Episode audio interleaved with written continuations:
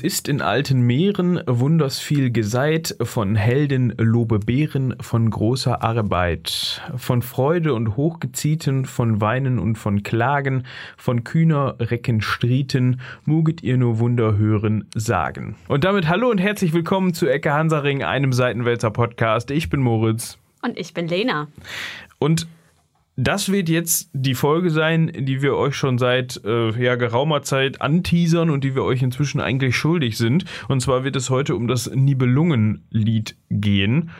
Jetzt, jetzt stellt sich nur die Frage, wann können denn unsere Hörer endlich mal wieder mit der Stammbesetzung rechnen? Also jetzt hatten wir, jetzt hatten wir haben alles durch, was geht eigentlich. Ich glaube in der vorvorletzten, nee, in der vorletzten Folge hatten wir Robin und Michi. Dann in der letzten Folge hatten wir Robin und mich. Und jetzt haben wir uns beiden. Soll ich wieder gehen? Soll Michael reinkommen? Der kann leider nicht so viel zu dem Thema erzählen, wahrscheinlich wie du jetzt gerade. Vor allem. Ja, dann wird es eine kürzere Folge, das war doch gefordert, oder nicht? so war das jetzt nicht gemeint. ähm, also geplant ist, ab nächster Woche ist dann wieder alles normal. Und dann macht ihr Kreuzzüge, ne? Alle auf einmal. Wir haben uns gedacht, das ist schon so lange her. Wir machen nochmal eigentlich eine Folge, die geht dann fünf Stunden, wo wir Kreuzzug 1 bis 7, Michi? Es fehlen doch noch welche in der Mitte. 7, ähm, ja, aber ne, dass wir die in eins mal zusammenhängend durch. Ne, das können wir. Oder machen wir das bei Holge, bei Holge 150? bei Folge 150. Dann wissen die Leute schon mal, welche sie nicht hören müssen. Das darfst du ja vorher nicht sagen vielleicht gibt es ja auch Leute, die das genau deshalb hören möchten und nicht genug davon bekommen können, also von den, von den Kreuzzügen. Oh, das habe ich noch gar nicht in Betracht gezogen. Es sind wahrscheinlich die wenigsten. Also ich finde Kreuzzüge sehr spannend und finde auch das Thema spannend, also darüber zu sprechen, aber es muss ja nicht für jeden gelten. Und Michi findet das, glaube ich, auch spannend. Ja, ja, er nickt. Er ist übrigens ähm, in der Regie hinter der Glasscheibe und äh, begutachtet und eher nicht begutachten, sondern was ist das äh, Äquivalent von begutachten zu beguthören? Weiß man nicht, ne? Die Reaktion war jetzt so verzögert. Ich glaube nicht, dass er wirklich aktiv zuhört. Er beguthört nicht, meinst du? Okay.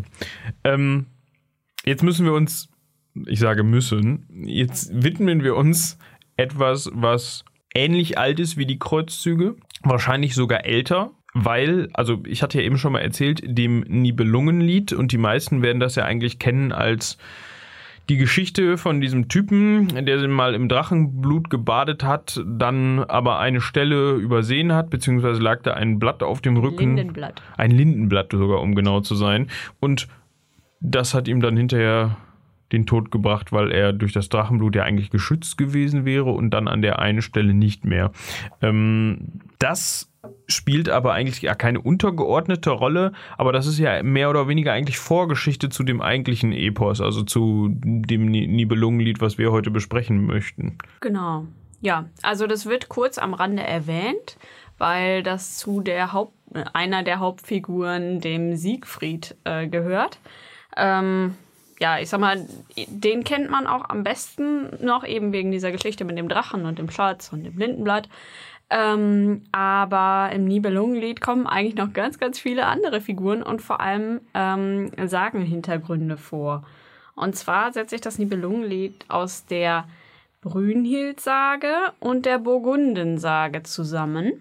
Ähm, bei der Brünnhild-Sage geht es grundsätzlich um Ereignisse um das burgundische Königshaus. Das macht das Ganze ein bisschen kompliziert, aber grundsätzlich sind das märchenhafte und mythische Elemente. Die sind in der Sage vorhanden, aber das Nibelungenlied weicht da so ein bisschen ab. Da kommen wir, glaube ich, später noch drauf. Was, wie heißt denn jetzt die Burgundensage auf Latein? Ähm, also, was ich meinte, ist das Lex Burgundionum. Vielleicht hört uns die Regie gerade zu. Das Gesetz der Burgunder? Genau, danke. Das musste Michi mir einmal übersetzen. Ähm, dann ist das wahrscheinlich nicht gleichzusetzen mit diesem, äh, mit dem Burgunderlied. Dann meinte ich was anderes. Aber da, da kommen wir gleich auch noch drauf zu sprechen, weil da einige möglicherweise Querverweise drin sind. Ja, das ist auch eine schöne Wortkombination. Möglicherweise Querverweise. Genau. Jetzt haben wir schon ganz oft gehört, Lied. Keine Sorge, wir werden nicht singen. Denn wir sind ja nicht äh, in der Zeit, in der das Nibelungenlied tatsächlich ja mündlich überliefert wurde, sondern es wurde tatsächlich aufgeschrieben. Und deswegen sind wir heute in der, ja, ich sag mal, äh, privilegierten Situation, dass wir das Ganze lesen können und eben dann nicht warten müssen, bis der nächste Minnesänger äh, an den Hof geritten kommt und dann Abend für Abend immer so episodenhaft, wie man das jetzt von Netflix kennt, ähm, dann eben diese Sage da trällert. Und äh, ja, damals war das so ein bisschen die Unterhaltung bei Hofe. Aber ja, diese mündliche Überlieferung hat das Ganze eben sehr, sehr schwierig gemacht nachzuvollziehen. Und dementsprechend gibt es heute auch nicht mehr das Nibelungenlied, sondern mehrere Überlieferungen, fragmentarische Handschriften und so, äh, um die 35 wohl. Und äh, um das Ganze mal vorwegzunehmen, in, also es gibt drei, die sich halt so hervorgehoben haben. Und wenn es gleich ins Detail geht, für diejenigen, die sich auskennen, ich berufe mich vor allem auf Handschrift C. Okay. Ja, es gibt ganz lustige Buchstabenkodierungen äh, von einem Forscher, der inzwischen ziemlich umstritten ist, aber die Kodierungen haben sich komischerweise gehalten. Ähm, ja, dementsprechend, es gibt kein Original. Ja, und wenn man das richtig, wenn ich das richtig verstanden habe, dann ist es ja auch so, dass eigentlich das Ganze schon, also erstmals verfasst, also erstmal erstmals aufgeschrieben wurde das Ganze im 12. Jahrhundert und zwar in ähm, Passau. Ja, also das ist so ein bisschen umstritten. Man weiß es nicht so genau, aber man geht davon aus, dass es am Mittelrhein um 1200 aufgeschrieben wurde. Okay, ähm, also was ich gehört habe, war, dass das in Passau in Auftrag gegeben worden ist äh, von dem äh, damals ansässigen Bischof, der eben gesagt hat, okay, wir brauchen das mal als Handschrift und da muss man jetzt differenzieren das war schon eine sehr aufwendige Angelegenheit. Also wenn man sowas in Auftrag gegeben hat, dann ähm, so eine Handschrift, das war jetzt nicht mal eben so, ja komm, machst du mal eben, sondern das war richtig, richtig teuer.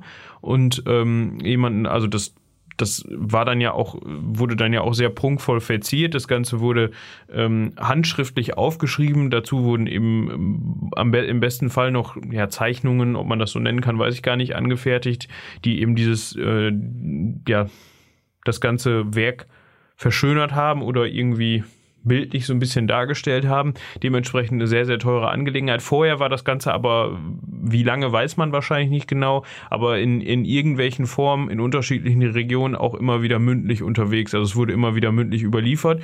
Und der Nachteil, vielleicht auch für den einen oder anderen ein Vorteil ähm, an der ganzen Sache ist halt, wahrscheinlich hat das kein Spielmann, kein Geschichtenerzähler gleich erzählt. Wahrscheinlich auch sehr regionsabhängig gab es da große Unterschiede. Ja, definitiv. Also ähm, zum einen mussten die sich das ja alle merken. Äh, das wurde dadurch erleichtert, dass es, wie ihr vorhin schon gehört habt, gereimt ist. Und zwar ähm, ja in einem relativ modernen Reim, ähm, wenn man jetzt so die Sprachgeschichte betrachtet, äh, nämlich am Ende. Ähm, ja, das führt halt dazu, dass man sich das wesentlich besser einprägen kann, als wenn das jetzt zum Beispiel ein Stabreim gewesen wäre. Ähm, und insgesamt ist es ja auf Basis einer Volkssage. Dementsprechend, je nachdem, von wo der Minnesänger kam oder derjenige, der das dann halt gerade äh, verbreitet und getrellert hat, hatte der auch eine ganz, ein ganz anderes Vorwissen dazu und hat das dann eben so ein bisschen umgefärbt. Oder der oder die hatte so ein bisschen Sympathien für den einen äh, Protagonisten in der Geschichte oder die andere. Und dann wurde das eben so ein bisschen umgebogen. Und dann wurde auch schon mal so eine Episode unter den Tisch fallen gelassen oder so, wenn die hohen Herrschaften dann gerade was anderes hören wollten. Dementsprechend, ähm, nee, also das ist alles ein bisschen variierend gewesen. Okay. Ähm, für die Leute, die jetzt denken, ach, so ein Lied, ich pausiere mal eben jetzt die Folge und höre mir das mal eben an, beziehungsweise lese mir das mal eben durch. Könnte etwas länger dauern. Hast du ungefähr im Kopf, wie viele Strophen das umfasst? Oh, ähm, eine Strophe sind immer vier Zeilen. So, also das, was Moritz gerade rezitiert hat, das war eine Strophe, die sogenannte Prologstrophe. Ähm, mehrere Strophen bilden eine Aventurie. Äh, nee, Avent ich komme mal so durcheinander mit DSA. eine Aventüre, so heißt das. Ähm, die sind unterschiedlich lang, aber das ist immer so ein Sinnabschnitt ungefähr und davon gibt es grob 39. Ähm, die bilden dann Teil 1 und Teil 2 und in den meisten ähm, Fassungen wird dann die sogenannte Klage angehängt, die dann aber nochmal als separate Schrift gehandelt wird. Dementsprechend 39 Sinnabschnitte, mehrere Strophen. Das ist eine ganze Menge. Und gerade auf Mittelhochdeutsch verfasst, also ja, das ist relativ leicht verständlich, aber ähm, da ist man schon eine Weile mit beschäftigt. Dementsprechend, äh, wer das mal eben schnell nachhören will, dem empfehle ich, das ist nicht allumfassend, aber sehr anschaulich, äh, von Dr. Sommers Weltliteratur to go. Ähm, der hat sehr, sehr viele ähm, ja, bekannte Werke der Weltliteratur mit Playmobil-Männchen nachgebaut. Das Ganze sehr gut und sehr fundiert. Ähm, könnt ihr euch gerne mal anschauen. Ich weiß nicht, ob wir das einblenden oder verlinken können. Wir, wir verlinken das. Gut. Äh, das dauert auch, glaube ich, nur zwölf Minuten wesentlich. 12,5. Ah, ja, Moritz hat sich vorbereitet. Ähm, das geht wesentlich schneller, als das Ganze nochmal eben schnell zu lesen, zumal die Handschriften auch immer so ein bisschen schwierig zu entziffern sind. Also ich hatte auf YouTube mal geschaut und da gibt es tatsächlich ein Hörbuch davon und das dauert acht Stunden. Ist das auf ähm, Mittelhochdeutsch oder? Ich habe nicht reingehört, weil mich die acht Stunden abgeschreckt haben. ja. Da habe ich die Hälfte eh wieder vergessen. Also gebt euch ruhig mal diese Playmobil-Geschichte, die ist wirklich cool. Also jetzt denken die ein oder anderen Leute, hm, Playmobil, was? Aber das ist wirklich witzig gemacht und ähm, ja. kann man machen und man versteht dann so auch äh, eigentlich den Kern der Geschichte. Genau. Ja, wo wir gerade vom Kern der Geschichte sprechen, äh, wollen wir einfach mal anfangen. Wo denn? Am Anfang? Das, das hätte was. Also also, Eigentlich könnte man so einen kleinen Rückblick machen. Also wenn ich dir irgendwie reingrätsche in deine, in deine Planung, dann sag Bescheid. Ähm, ich hätte jetzt einfach mal anschaulicherweise damit angefangen, ähm, die Burgunder zu erwähnen und vorzustellen. Ähm, zu den Burgundern selbst muss man sagen, also wenn wir von den Burgundern sprechen, dann meinen wir die drei damaligen oder die in dem nicht, also ne, wir müssen jetzt hier immer differenzieren zwischen was war Wirklichkeit und was nicht. Also wir gehen jetzt erstmal nur von den Personen aus, die im, im, im, im Lied vorkommen. Und inwieweit es die wirklich gegeben hat, das schauen wir dann mal. Ähm, auf jeden Fall die drei Könige von Worms. Ja, das waren unter anderem der König Gunther, der hatte quasi die, den, den Hut auf. Einen Hüter hatten die wahrscheinlich alle drei, sehr viele, aber äh, König Gunther war sozusagen der König von den dreien, der es zu sagen hatte, der bestimmende König. Ich weiß gar nicht. Unser Experte dafür äh, kommt auch gerade durch die Tür rein. Der kann einmal nicken. Ich weiß gar nicht, der Gunther war wahrscheinlich der Älteste. Ne? Ja, genau, der Gunther war der Älteste. Dementsprechend auch der mit dem Hut. Ähm, dann hatten wir noch den Gernot und den Giselher. Das waren die drei. Und diese drei, die hatten eine Schwester, die nicht unerwähnt bleiben soll, nämlich die Kriemhild. Genau, das war nämlich die schönste und ehrenhafteste und am meisten mit Tugend gesegnetste Frau im ganzen, ja, weiß ich nicht, soweit das Auge blicken kann und so. Ähm, ja, diese drei Figuren und auch dieser Ort ist auch im Nibelungenlied so. Ja, und von dieser sagenumwobenen und besonders schönen und wie auch immer Schwester äh, Kriemhild hat natürlich auch der Siegfried in Xanten gehört, der kurz vorher eben diese Geschichte mit dem Drachen und dem Schatz und dem Schwert Baldung, das vielleicht viele kennen, ähm, erlebt hat. Und dann hat er qua Fernminne einfach mal beschlossen, ja, das ist die Frau, die ich äh, mal heiraten will. Und ist dann ausgezogen, also Richtung Worms von Xanten aus. Ja, das ist immer so eine Sache mit den Orten im Nibelungenlied. Ähm, und ist dann eben in diese Stadt gekommen. Und die Sache ist, man weiß nicht genau warum, aber Siegfried hat dann, als er in Worms am Königshof ankam, nicht einfach um die Hand von Kriemhild angehalten oder ja, Gunther dazu aufgefordert, die beiden doch zu trauen, weil er auch Königssohn ist, ähm, sondern er fordert natürlich direkt die Herrschaft über das komplette Burgunderreich. Und Kann man ja mal machen. Also ist ja immer, also da haben wir jetzt noch wenig zu gesagt. Also ich hatte ja am Anfang mal kurz erwähnt, was mit Siegfried los war, ähm, aber nur so ganz kurz angerissen. Er hat ja schon was drauf, ne? das kann man ja nicht anders sagen. Eben. Und dass er was drauf hatte, das wusste auch äh, der gute Hagen von Tronje. Seines Zeichens Vasall von König Gunther, eben guter Ratschlaggeber und so. Und der hat eben in Siegfried nicht nur den wilden Herausforderer um das äh, Herrschertum ähm, gesehen, sondern äh, auch eben eine Bedrohung.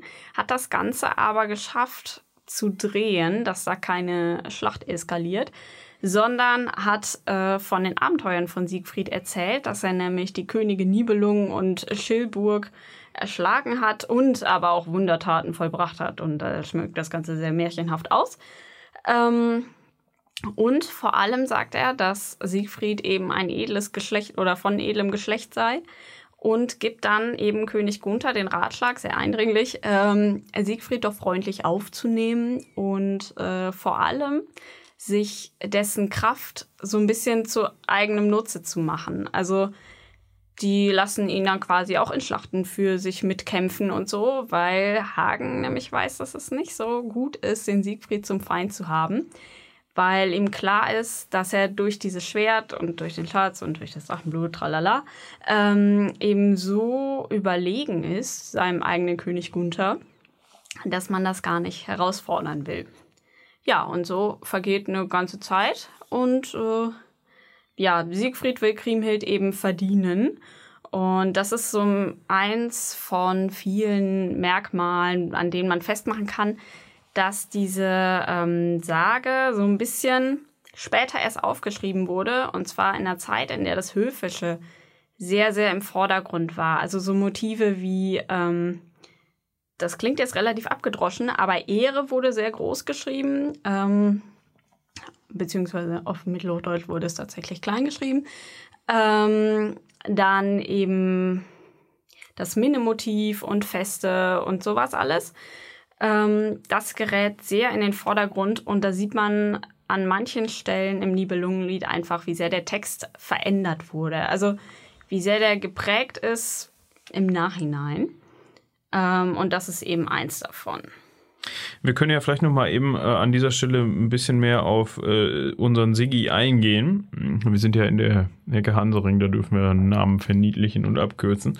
Also es ist wohl so, dass im 6. bzw. 7. Jahrhundert ein Siegfried in Franken als ja, Held verehrt wird, eine, eine Gestalt Siegfried verehrt wird oder als Held bekannt ist. Aber ob das jetzt wirklich ähm, zu diesem, diesem Stoff, zu dem Stoff des, der Saga äh, in irgendeiner Weise einen Bezug hat, ist nicht bekannt. Der Personenname selbst taucht erstmals 671 bezeugt, also bezeugtermaßen auf, im Sinne von, das kann man nachweisen. Und es gibt da teilweise noch Unterschiede, was die nordischen Versionen dieser Saga angibt. Also es gibt, gibt wirklich auch äh, Lieder aus, gerade aus dem skandinavischen Bereich, die den Stoff ähnlich vielleicht nochmal ein bisschen anders aufgreifen. Äh, und da tauchen dann eben Unterschiede auf. Ganz witzig an dieser Stelle zu erwähnen, das fand ich in der Vorbereitung ganz cool, äh, ist das sogenannte Otterbalk. Das ist ebenfalls ein Lied und da wird die Geschichte, die Lena eben schon so ein bisschen aufgegriffen hat, nochmal etwas anders erzählt, wie Siegfried eben zu seinem Ruhm und seinem vor allem auch Reichtum gekommen ist.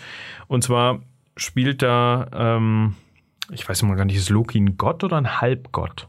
Ich glaube, er ist ein Halbgott, ne? Ist ein Gott. Okay. Die Regie sagt, er ist ein Gott. Wir wollen ihn nicht kleinreden an dieser Stelle. Ähm, der tötet versehentlich einen Otter. Und dieser Otter ist eigentlich gar kein Otter, sondern irgendwie ist er auch ein Mensch. Und weil dem so ist, belegt eben belegt der Vater des Otter ihn eben mit dem Auftrag, ihm den Pelz des Otters mit Gold zu füllen. Das Problem, ich, also da komme ich immer so ein bisschen durcheinander, weil ich denke, irgendwo ist er ein Otter und dann ist er doch wieder ein Mensch. Und wenn er ein Mensch ist, hat er eigentlich auch keinen Pelz, aber ist egal. Auf jeden Fall, so geht die Geschichte. Und das tut er dann auch. Und zwar muss er sich ja dieses Gold besorgen und das besorgt er sich, indem er es von einem Zwerg klaut, der auf dieses Gold aufpassen soll. Der Zwerg ja, kommt dabei leider um. Hat sich das wahrscheinlich nicht kampflos abbringen lassen, dieses Gold, aber daraufhin ist dieses Gold verflucht. Er übergibt es dem Vater und der und die Familie zerstreitet sich daraufhin. Und ähm, weil eben aus Habgier äh, wahrscheinlich der Bruder des erschlagenen Otters ähm, nicht teilen möchte, wird er daraufhin zum Drachen Fafnir. Und dieser Drache, das ist eben der Drache, mit dem Siegfried dann zu tun hat und den Siegfried erschlägt. Also das ist die Variante, die im sogenannten äh, Otterbalk erzählt wird. Es gibt dann noch diverse andere Varianten, ähm, die dann auch mit dem Nibelungenkönig zu tun haben, hat, äh, zu dem Siegfried dann auch irgendwie wird. Ähm, also ich glaube, da kann man sich sehr lange und sehr ausgiebig mit beschäftigen und da die ganzen Unterschiede irgendwie rausarbeiten. Genau, der eigentliche Witz ist aber, das Nibelungenlied handelt einfach nicht von den Nibelungen. Also, die werden kurz erwähnt, aber eigentlich sind die nebensächlich.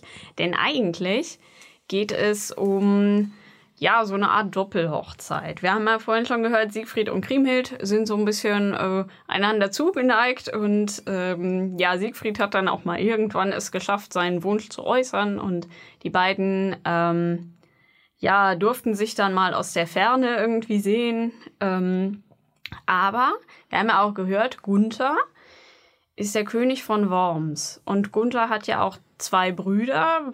Man kann sich kaum vorstellen, dass sie da zusammengeherrscht haben, aber gehen wir mal davon aus. Aber eigentlich war Gunther jetzt auch mal dran, äh, eine Frau irgendwie sich auszusuchen oder zu erobern. Denn äh, die einzige andere Frau am Königshof neben Kriemhild äh, war eben die Mutter von allen Ute.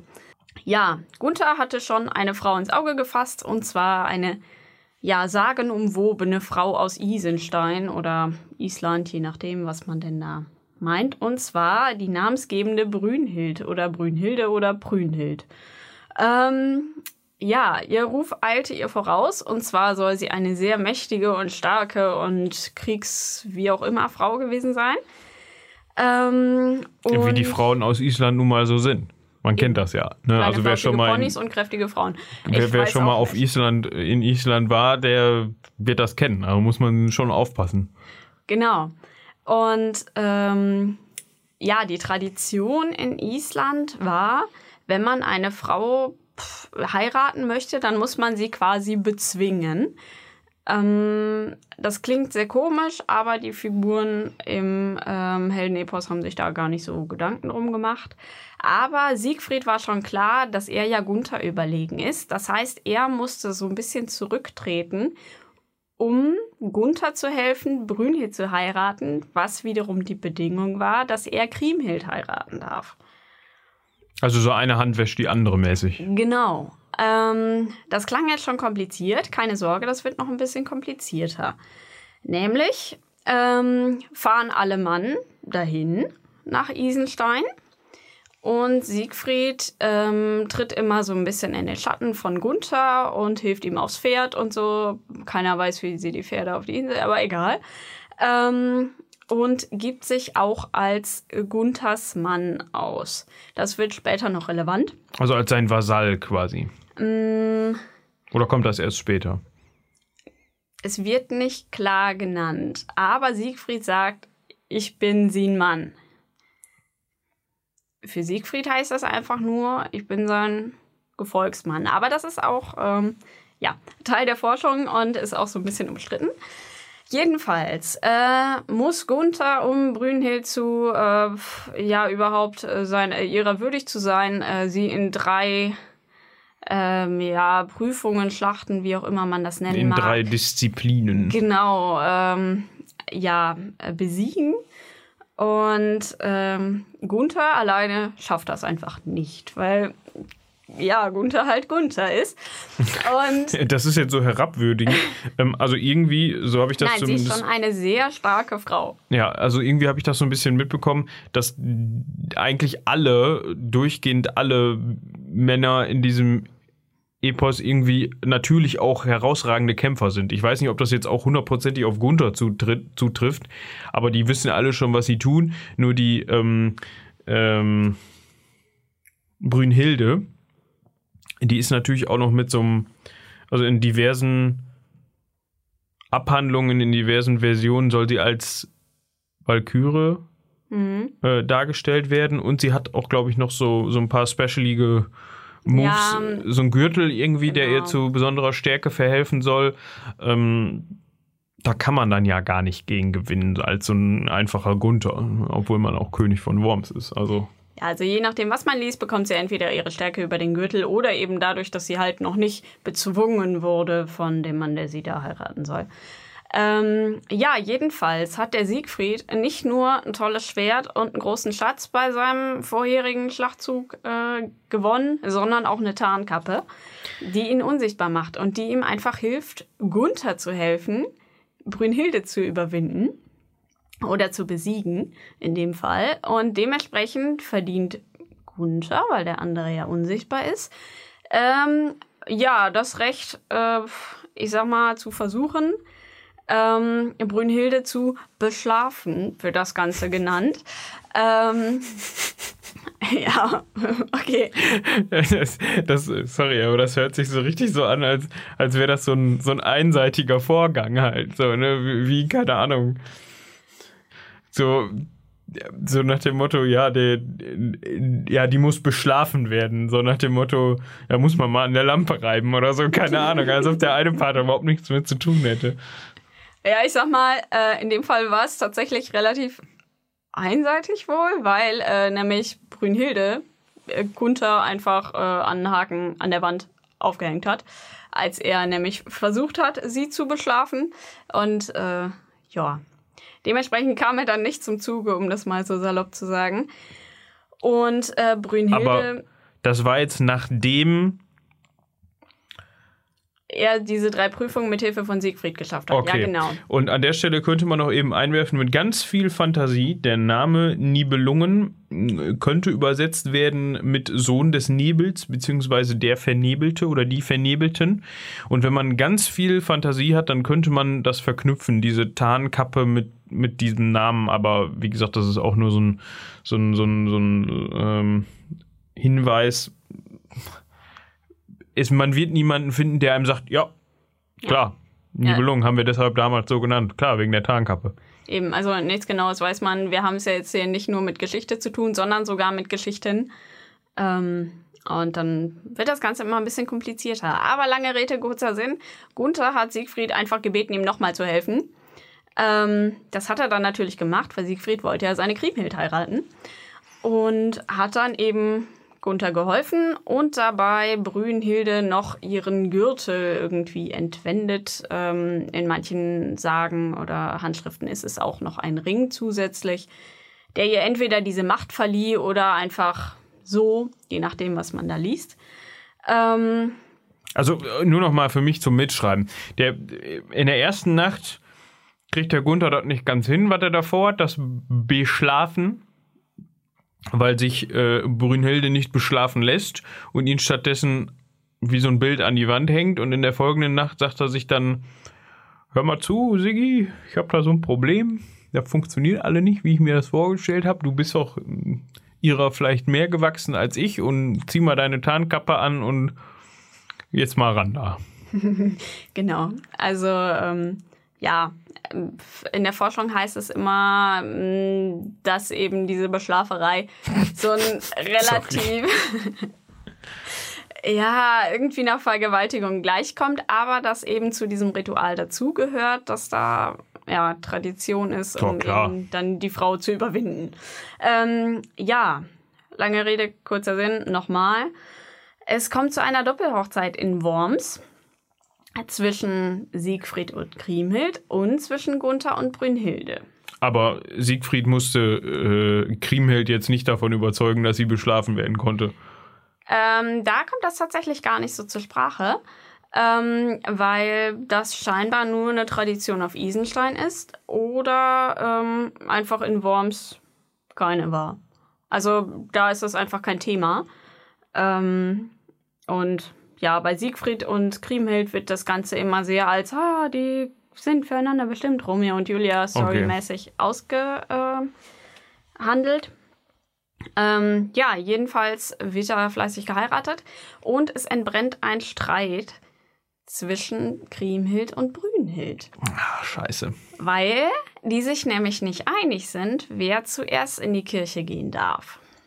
Das beruht auch nur auf dieser Frage. Oder geht es da auch so ein bisschen drum? Also, ich hatte auch teilweise gelesen, dass es dann für äh, Brünnhilde, die ja auch irgendwie ja, Königin von, von, von Island ist, in, in dem Fall, für sie unverständlich ist, warum Gunther seine, seine Tochter, die ja in irgendeiner Weise, ja, wie du eben beschrieben hast, ne, besonders. Im Kriemhild ist Gunthers äh, äh, Schwester, Schwester, sorry. Ja, man, man, hat immer dieses Bild im Kopf gleich von äh, König und gibt seine Tochter dann dem ne, ne, Schwester. So, dass sie nicht verstehen kann, warum die Schwester äh, quasi diesem dahergelaufenen gegeben wird.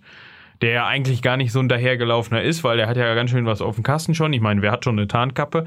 Aber ähm, dass da auch so ein bisschen, dass sie sich deshalb auch so ein bisschen über ihr sieht. Und ich meine, sie hat natürlich den Chef geheiratet. Genau. Ähm, ja, dieser Königinnenstreit, der da entbrennt, der fußt vor allem auf der Frage, wer hat jetzt eigentlich den besseren Typen abbekommen? Und da sind sich die beiden natürlich ja uneinig, beziehungsweise jede sieht sich da selber in der herausragenden Position, weil nämlich der Siegfried, der Depp, der Kriemhild gesagt hat, dass er dem Gunther geholfen hat. Und die Brünnhilde nämlich denkt, der Siegfried, der ist ja nur so ein Gehilfe vom Gunther. Warum, also, warum soll ich jetzt denen den Vortritt lassen? Ähm, ja, das Ganze eskaliert dezent. Ja, und die beiden können sich einfach nicht einigen.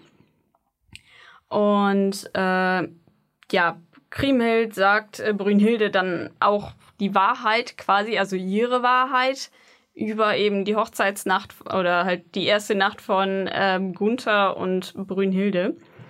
Und ja, die Hochzeit wird irgendwie dann doch abgehalten. Aber Hagen, der ja immer so ein bisschen Gespür für Stimmung zu haben scheint. Hagen von Trondheim, von dem wir eben von schon Tronje. gehört haben. Tr Tronje? Tronje. Okay. Ähm, der rät Gunther dazu, den Siegfried so ein bisschen aus dem Weg zu schaffen, weil das ja Unheil stiftet. Also, das ist ja einfach nicht gut, wenn die eigene Frau denkt, ja, warum, also, der, die vertrauen sich alle gegenseitig nicht. Der möchte quasi die Wogen so ein bisschen glätten und rät dann den Parteien, sich doch vielleicht mal aus dem Weg zu gehen. Hm, nicht direkt aus dem Weg zu gehen. Aber nicht so die Konfrontation zu suchen vielleicht? Ähm, ja, es wird ein Plan geschmiedet. Und zwar soll es zu einer, äh, soll in, gemeinsam in eine Schlacht gezogen werden, so wie das in alten Tagen auch passiert ist und so. Ähm, ja, die Schlacht passiert nicht, wird abgesagt, äh, aber weil sie jetzt schon mal unterwegs sind oder sich schon mal rausgeputzt hatten, ähm, ist dann die Idee, einfach im Odenwald eine Runde jagen zu gehen.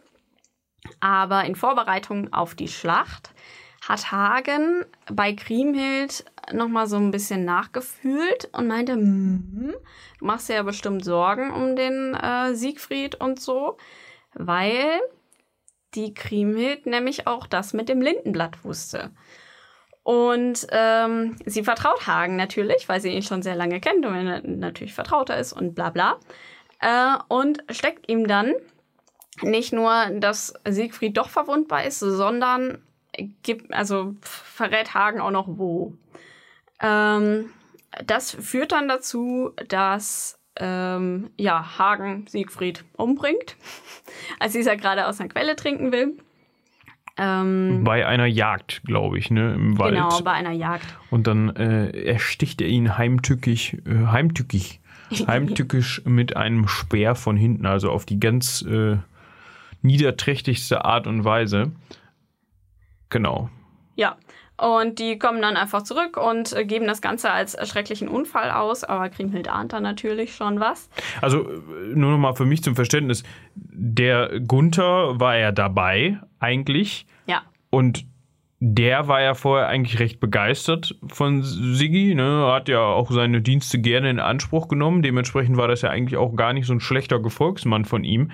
Aber der hatte jetzt einfach das, was er wollte, indem er Brünnhilde geheiratet hat und dann war er, war das Thema durch, da braucht man die nicht mehr. Oder warum hat er das gut geheißen? Oder wird das nicht erwähnt? Mm, der Siegfried hat ja einfach so ein bisschen Unheil gesät, dadurch, dass das ja alles nicht so ganz glatt gelaufen ist und ähm, die auch einfach nicht so besonders gut miteinander gesprochen haben. Also man hat die ganze Zeit so ein bisschen das Gefühl, die reden etwas aneinander vorbei. ähm, weil der eine was anderes will, als der andere denkt und so. Ähm, ja, jedenfalls hat er nichts dagegen unternommen und das Ganze dann einfach so hingenommen. Und auch diese Ausrede gestützt oder ja, diese Notlüge quasi, oder eigentlich war es gar keine Notlüge, sondern eine Lüge, ähm, dass das Ganze ein Unfall gewesen ist. Und kommen dann zurück. Daraufhin ist Kriemhild natürlich todtraurig und äh, ja, manche sagen, sie inszeniert, andere sagen, es war so, sinkt in eine Depression äh, viele Jahre und lernt dann irgendwann den Hunnenkönig Etzel kennen, den wir aber unter anderem Namen hier auch schon mal gehört haben. Ja, und zwar ist das der Hunnenkönig Attila, über den haben wir vor einigen Folgen mal gesprochen, dem haben wir sogar eine ganze Folge gewidmet. Also wer da gerne nochmal reinhören möchte und sich auf den äh, historisch korrekten aktuellen Stand bringen möchte, der, der, der kann das tun. Also ne, ähm, Irrtümer sind äh, Ihr kennt das. Wir garantieren keine hundertprozentige Korrektheit, ja, vor allem wenn sich da wieder irgendwas ändert oder so, keine Ahnung. Ähm, und da hatten wir, glaube ich, auch schon erwähnt, dass Attila äh, in manchen Erzählungen auch als Etzel beschrieben wird. Aber das ist ja der König der Hunnen, der hängt ja viel in Ungarn ab. Wie lernt, der, wie lernt sie den denn kennen? Ähm, das kann ich jetzt gar nicht so genau sagen. Die Sache ist, dass äh, der eigentliche Gewaltherrscher Attila ähm, ebenso wie äh, Dietrich von Bern sehr, sehr positiv dargestellt wird im Nibelungenlied. Also, wenn von dem berichtet wird, dann ist das ein okayer bis guter Typ. Und der hält einfach um die Hand von Kriemhild an äh, die ja immer noch eine ja, ehrenvolle und hübsche und wie auch immer Frau ist und eben vom Wormser Königshof. Ähm, sie nimmt das Heiratsangebot an, offenbart aber noch nicht ihre Motivation dazu. Sie zieht dann auch zu ihm ins Hunnenland. Ähm, also, wenn man so möchte, nach Ungarn. Also ich glaube, äh, es wird ja dann von, da von ähm, Ezelburg gesprochen. Ähm, da ist man sich nicht ganz sicher, was das ähm, sein soll. Entweder ist es die heutige Stadt Gran oder es sind Teile von Budapest. Also ja. Aber Ezelburg klingt halt schöner, äh, wenn man, wenn die Burg gleich den Namen vom Chef trägt, so als hätte der die bauen lassen extra. Ähm, du hast jetzt gerade noch einen Namen erwähnt und zwar Dietrich von Bern. Den hatten wir vorher, glaube ich, noch nicht eingeführt. Genau, der kommt auch erst ganz am Ende vor, aber der ist halt auch einer von denen, die halt sehr positiv konnotiert sind. Äh, der ist ein Gefolg in der Geschichte ein Gefolgsmann von Etzel, wenn man so möchte, oder hält sich zumindest an seinem Hof auf.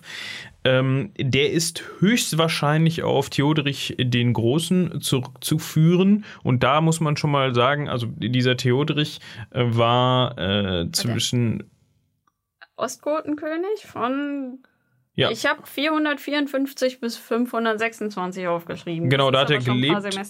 Ja, da hat er gelebt, ähm, war aber natürlich nicht die ganze Zeit König, aber war zwischendurch auch mal ostgotischer König und war als Kind Geisel am byzantinischen Hof ähm, und hat ähm, eigentlich seinen Herrschaftssitz immer in Ravenna gehabt und hat unter anderem mal, und da kommen wir auch wieder auf jemanden zu sprechen, über den wir schon gehört haben, ähm, eine wichtige Schlacht gewonnen, 490 in Verona gegen Odoaker. Das war ähm, ein äh, Föderati des Weströmischen Reiches, da haben wir aber auch schon drüber gesprochen. Da könnt ihr auch gerne mal in die letzten Folgen, wo es um Rom ging, ich glaube, das war die, äh, die hieß irgendwas mit ähm, der letzte Kaiser des Römischen Reiches oder der letzte Kaiser Roms oder so. Irgendwie hieß die Folge. Da könnt ihr dann gerne mal reinhören, da wird er auch erwähnt. Ähm, und der ist eigentlich kein Zeitgenosse oder nicht eigentlich, sondern der ist kein Zeitgenosse Attilas gewesen. So, wenn man jetzt halt den ähm, äh, Dietrich von Bern auf den zurückzuführen, auf den zurückführen möch möchte, ähm, muss man sagen, die können sich nicht gekannt haben, weil die nicht gleichzeitig gelebt haben. Genau. Aber deshalb heißt er vielleicht auch dann Dietrich von Bern. Nicht Kam ja auch nur ganz kurz zusammen im Nibelungenlied vor. Also, ne? Äh, Spielt ja aber dann doch schon eine äh, wichtige Rolle, aber da kommen wir gleich drauf zu sprechen, bestimmt. Ja, es ist ja auch nur eine Sage. Ähm, ja, Hundenkönig Attila. Kriemhild zieht zu ihm und die bekommen auch einen Sohn und äh, alles supi im Prinzip. Und äh, Kriemhild schmiedet aber die ganze Zeit schon einen Plan. Nämlich ähm, möchte sie ihren Bruder und alles, was so dazugehört, einladen ins Hunnenreich. Und Attila ist da eigentlich nicht so überzeugt von. Und er weiß natürlich, dass das Ganze relativ provokant ist. Ähm, aber ja, Kriemhild schafft es, ihn zu überzeugen. Und äh, ja, netter Funfact am Rande. Mein ähm, bestimmt 70-jähriger Dozent meinte dazu mal, in Bettszenen gewinnen die Frauen in solchen Erzählungen immer. Und so ist es natürlich auch hier. Attila lässt sich breitschlagen und arrangiert ein großes Fest, lädt alle zusammen ein, darunter Gunther, Hagen und Brünnhilde und noch jede Menge Gefolgsleute, teilweise bewaffnet. Hm? Ähm, ja, und das Ganze eskaliert sehr, als nämlich ähm, Also war eine fette, fette Party quasi. na, es war erstmal ein Gottesdienst. Und ja, vor der Kirche wartete äh, Dietrich, meine ich, neben Hagen. Und Hagen hatte netterweise Baldung das Schwert von Siegfried auf dem Schoß und hat dadurch Kriemhild so provoziert, dass sie Also äh, nochmal eben, um das in, in, in, äh, in Erinnerung zu rufen, Baldung, das war dieses magische Schwert von Siegfried, das er eben ja als Teil seiner Ausrüstung getragen hat. So, äh, ein Herzinfarkt, also nicht einen, sondern zwei später, wenn wir hinter dem Regiefenster auf einmal alle wild gestikulieren ähm, gesehen haben und gedacht haben, okay, entweder es brennt und wir müssen das Gebäude fluchtartig verlassen, dann hätten wir aber noch eben die Episode gesichert. Nein, es war noch schlimmer. Äh, Der PC hatte einen Bluescreen und wir haben erst gedacht, wir hätten alles verloren, was, also alles, hätten alles verloren, was wir gerade aufgenommen haben. Haben wir aber nicht. Äh, Einen schönen Dank an das Entwicklerteam ähm, von Audacity, ähm, auf das wir ausweichen mussten, weil Audition gesagt hat, ich möchte nicht. Ich bin mir nicht sicher, ob Audition das gekonnt hätte, das Ganze nach dem Bluescreen wieder zu recovern. Ähm, Audacity konnte es zweimal. Dankeschön dafür. Genau. Unbezahlte Werbung hier an dieser Stelle, aber das haben sie sich damit auch einfach verdient. Gut, wir waren stehen geblieben. Für euch ist das natürlich jetzt nahtlos weitergegangen, aber um eben zu erklären, warum wir vielleicht ein bisschen ähm, ins Thema nicht wieder reinkommen müssen, aber vielleicht um was doppelt zu erzählen. Ähm, wir waren stehen geblieben bei dem magischen Schwert, dessen Namen mir gerade ent ähm, Ball Baldung. Baldung, doch richtig, hatte ich doch richtig im Kopf, ähm, dass sich der Hagen, ja, ich würde schon sagen, widerrechtlicherweise angeeignet hat. Ja, also so einen kleinen Herzinfarkt wird äh, Kriemhild wohl auch gehabt haben. Sie hat sich dann wohl aber relativ schnell wieder gefangen. Ähm, und es entbrannte ein sehr großer Streit, denn durch diese Geste bekannte sich Hagen zumindest in den Augen von Kriemhild ja zu dem Mord an Siegfried. Äh, wir erinnern uns ihrem geliebten Gatten ähm, oder ersten. Und ja, es entbrennt ein riesengroßer Streit. Und je nachdem, welcher Handschrift man folgt, spielt darin auch der Schatz eine Rolle, der im Rhein versen ähm, versenkt worden war. Aber Ende vom. Ähm, sorry, dass ich dich unterbreche, Ja. bevor wir jetzt zum Ende kommen. Ähm, ich glaube, an der Stelle müssen wir auf den Schatz nochmal eben gesondert eingehen, weil der ist bisher so ein bisschen ähm, unter den Teppich gekehrt worden. Der Schatz an sich Also der Schatz der Nibelungen, wenn man so möchte, oder der Nibelungenschatz. Ist auch so eine Sache. Wir hatten am Anfang, hatte ich von dem, von dem Otterbalk erzählt, ähm, aber es ist auf jeden Fall in allen Erzählungen so, dass sich eben Siegfried, nachdem er den Drachen getötet hat, nachdem er vielleicht auch noch einen Zwerg getötet hat, das ist um, ja, was heißt umstritten? Also der eine erzählt so, der andere so, diesen Schatz eingeeignet hat und im Besitz dieses Schatzes war und dieser Schatz war halt ja, der, der, der war was größer, ne? Also nicht nur mal eben so eine Truhe, sondern da wird irgendwie von 40 bis 50 Wagenladungen Gold und Edelsteinen und sowas gesprochen. Und nachdem der Hagen den Hops genommen hat, den Siegfried, ist er mal bei so einer Nacht- und Nebelaktion hingegangen und hat die geparkten Karren, die natürlich wahrscheinlich unter so einer Plane standen, mal eben im Rhein versenkt. Genau, und zwar an einer Stelle, die nur er wusste. Ähm, weil er nämlich schon geahnt hat, dass sie Kriemhild, die ja so tugendhaft ist, äh, ja, das nicht auf sich sitzen lassen wird. Aber er hat ihr so die Rache erschwert, weil er ihr nämlich so ihr Erbe, ja, verlegt hat. Ähm, ja, dieser Schatz im Rhein, der war da halt so eine ganze Zeit. Und ähm, während ja, Kriemhild höchst selbst im Hunenland äh, nach dieser oder im Zuge der Eskalation auch ein bisschen rumgemetzelt hat, hat sie versucht, von Hagen den äh, Standort des Schatzes rauszufinden. Je nachdem, welcher Handschrift man folgt, ähm, hat sie das entweder herausgefunden oder auch nicht. Das wird auch teilweise einfach komplett unter den Tisch fallen gelassen, dass der Schatz überhaupt da eine Rolle gespielt hat. Ähm, ja, es gab allerlei Verluste auf beiden Seiten, unter anderem auch den kleinen Sohn von ähm, Etzel und Kriemhild. Und ja, insgesamt soll es drei Überlebende gegeben haben, diverse Zivilisten. Aber äh, eben die drei namhaften Überlebenden waren Dietrich, der immer überlebt, äh, König Etzel und Hildebrand. Also Dietrich von Bern, den wir eben schon mit diesem äh, äh, Theoderich. Theoderich war bei Hilperich oder war, war wer anders äh, mit Theoderich ähm, verglichen haben. Quasi Etzels Kämpfer Nummer eins, wenn man so möchte. Genau. Also wir hatten jetzt Dietrich, sorry, ich hatte dich unterbrochen, äh, äh, Gunther und Hagen, glaube ich. Ne? Gunther ne? hat es nicht überlebt. Ja, ach so, du, du bist schon weiter. Ach so, ja. Das waren die drei Überlebenden. Das heißt, alle anderen, Brünnhilde wird nicht erwähnt in dem Teil, ähm, wurden von verschiedenen Personen, ja, Köpfe so Tarantino-like ist da alles, also sowohl die Zeit als auch die Personengruppen wurden da sehr dezimiert. Und es bleiben eben diese drei Personen die dann die sogenannte Klage begründen.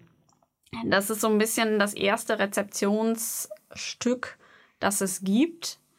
Ähm, in dem Teil des Nibelungenliedes ähm, werden nämlich die Überlebenden ja so ein bisschen rezipieren, natürlich auch beklagen, ähm, wer denn da alles zu Tode gekommen ist, aber auch versuchen aufzuarbeiten, ähm, woran es denn so gelegen hat. Woran es gelegen hat, ja, das fragt man sich am Ende immer, ne? Genau. Ja, das war in etwas kürzerer Form das Nibelungenlied. Und wie du schon sagtest am Anfang, so wirklich um die Nibelungen selber geht es gar nicht. Mit einem, mit einer Ausnahme, das ist, wird wohl immer wieder angemerkt, was, was auch sehr verwirrend ist, zu dem Zeitpunkt. Also eigentlich waren das ja Burgunder. Also Gunther, Gernot, Giselher, Kriemhild, Burgunder. Da können wir gleich auch nochmal eben darauf zu sprechen kommen, wer überhaupt die Burgunder sind. Äh, ob die überhaupt mit Worms was zu tun hatten, ist sowieso umstritten. Warum man die dann in Worms verortet hat als Könige, pff, gute Frage. Ähm, aber ab dem Zeitpunkt, wo sie dann rübergehen oder eingeladen werden von Etzel oder vielmehr von Kriemhild, nennen die sich ja dann auch auf einmal Nibelungen oder nicht? Da gibt es so eine Stelle, wo die immer für Verwirrung sorgt. Also ich meine, ich meine, ich hätte das gelesen, dass das, dass man da aufpassen muss, dass dann in, in diversen Handschriften auf einmal gesagt wird, so, die Burgunder sind jetzt, also es wird nicht gesagt, es wird einfach davon ausgegangen, dass man das versteht. Natürlich, das sind jetzt die Nibelungen. Ähm, generell zu den Burgundern, da kommen wir sicherlich auch noch drauf zu sprechen, da wir auch bald das Thema der Völkerwanderung anstehen haben. Aber ganz kurz, also vielleicht, was die Verwirrung aus dem Weg räumen könnte, es gilt immer als Nibelunge, wer Inhaber des Schatzes ist. Ah, okay. Weil das ja der Nibelungenschatz ist.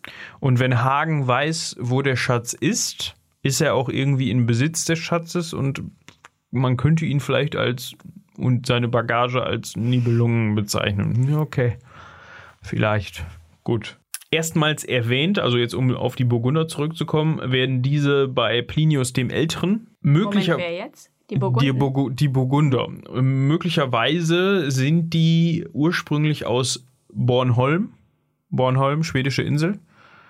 Klar. Ob man Bornholm irgendwie mit Burgund, fängt beides mit B an, keine Ahnung, äh, bin ich nicht äh, genug drin im Thema, um das irgendwie verknüpfen zu können. Ähm, weiß, glaub, wissen aber, glaube ich, auch die wenigsten, beziehungsweise können nur darüber mutmaßen.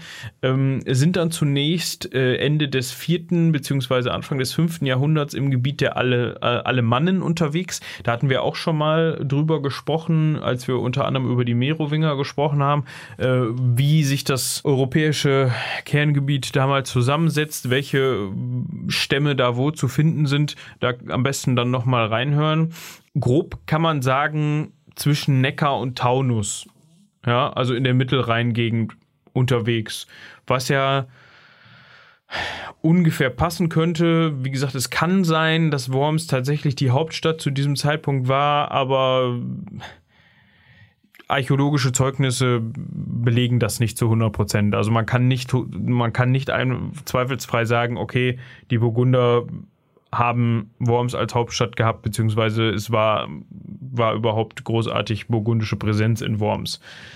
Ähm, sie waren als Föderati mit den Römern verbündet. Also hatten wir auch schon mal drüber gesprochen. Föderati waren sozusagen externe Kriegsherren, externe Völkerstämme, die den Römern insofern verbunden waren, als dass sie ihnen, ähm, dass sie sie unterstützt haben, mit ihnen verbündet waren, vor allem bei Kriegen, Konflikten dann zur Seite gestanden haben und wurden dann von Attila, also von Hun 1436, bei einer, bei einer Schlacht geschlagen. Und daraufhin wurden, ähm, wurden sie von ähm, also die, die übrig geblieben sind, ähm, um den Genfer See, also in dem Gebiet um den Genfer See, angeordnet, angeordnet hört sich so an, als ob er sie dahingestellt hatte, angesiedelt trifft es besser in dem, Teil, äh, in dem Zusammenhang und ähm, haben sich dann entlang der Rhone ausgebreitet und deren Hauptstadt, die wir heute auch immer noch kennen, ähm, seit 461 gegründet, äh, ist Lyon.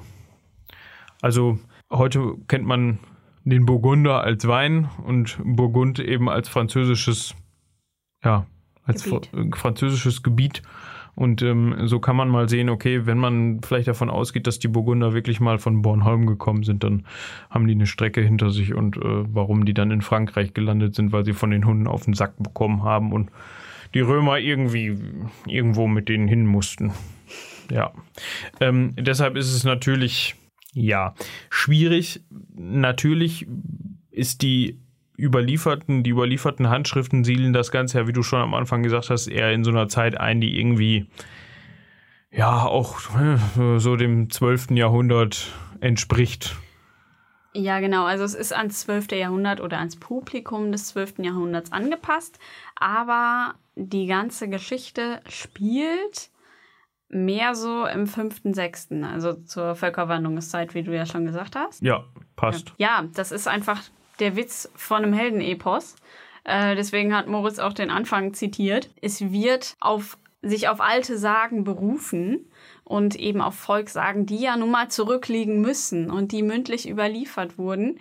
Und ähm, da man das ja von alters her kennt, gilt das als die Wahrheit. Und dementsprechend äh, tut es dem auch keinen Abbruch, dass es eben keinen Autor gibt, ähm, sondern dass natürlich von allen äh, ja, in Erinnerung gehalten wird und als äh, Sage anerkannt ist. Genau. Ähm, ich bin gerade hier schon am Durchblättern, ob wir irgendwas für euch vergessen haben, was noch erwähnenswert wäre. Sicherlich gibt es noch zu den einzelnen Personen einiges zu sagen.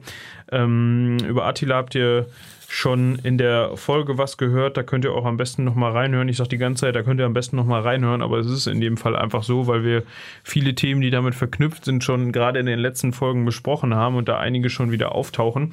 Was ich noch ganz erwähnenswert finde, manche teils auch namhafte Forscher haben vor allem im 19. und 20. Jahrhundert so ein bisschen versucht, ähm, gerade Siegfried Gut, Siegfried ist so irgendwie die tragische Heldenfigur in dem ganzen Stück. Man kann jetzt darüber diskutieren, okay, die einzige, die eigentliche Protagonistin ist vielleicht eher Kriemhild, ähm, aber auch Siegfried ist natürlich auch irgendwie Auslöser dieser ganzen Geschichte.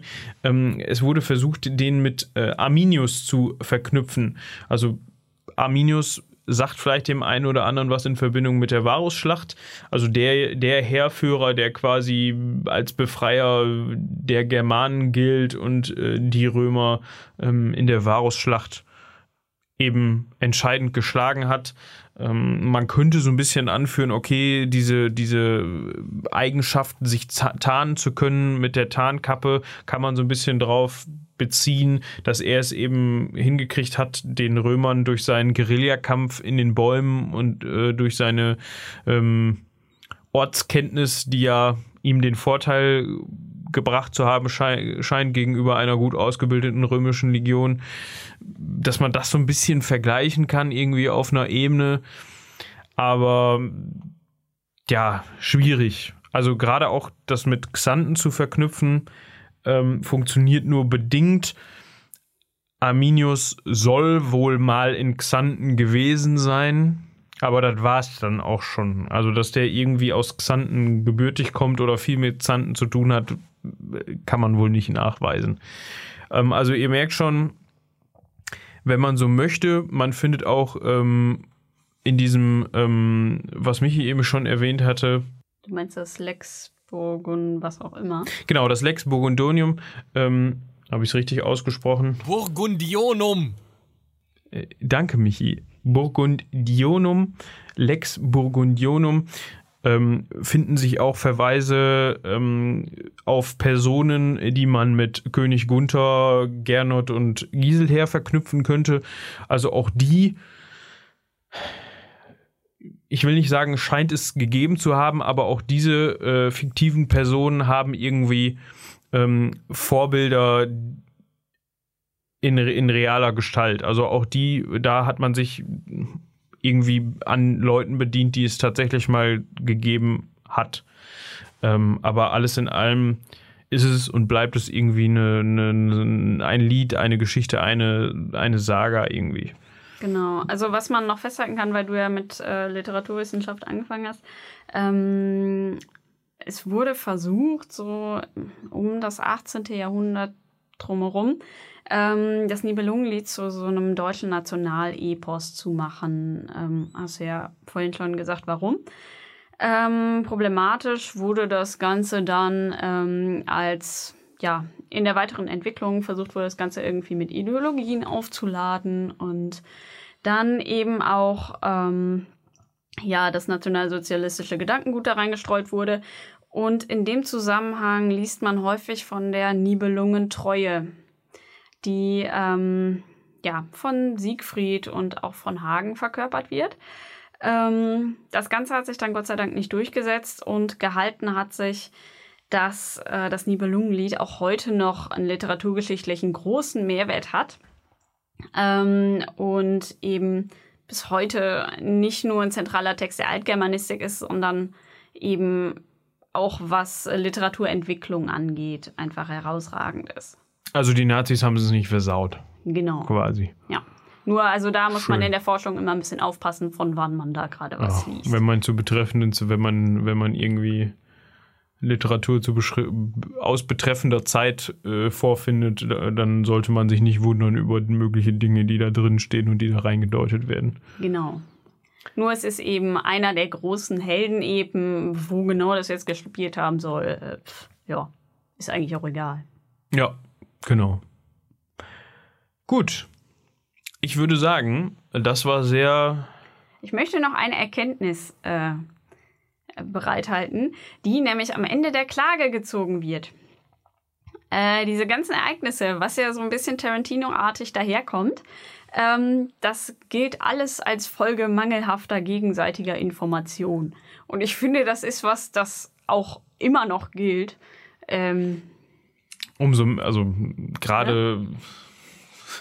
in diesem Jahr und zu dieser Zeit oder in den letzten Jahren wieder umso mehr. Genau, man kann es nicht oft genug sagen. Ja, äh, äh, Leute, unterhaltet euch und sprecht euch aus und haut euch nicht auf den Kopf für Dinge, die ihr eigentlich gar nicht wollt. Ja. Schön. Schöne Schlussworte. Haben wir selten, dass wir mal so in der, in der Ecke so ja, eine Rundung haben. Eine Moral der Geschichte haben quasi. Gut. Nächste Woche dann wieder, ähm, wer weiß, äh, aber voraussichtlich in gewohnter Kombination. Mal gucken, was dazwischen kommt. Man weiß ja nie.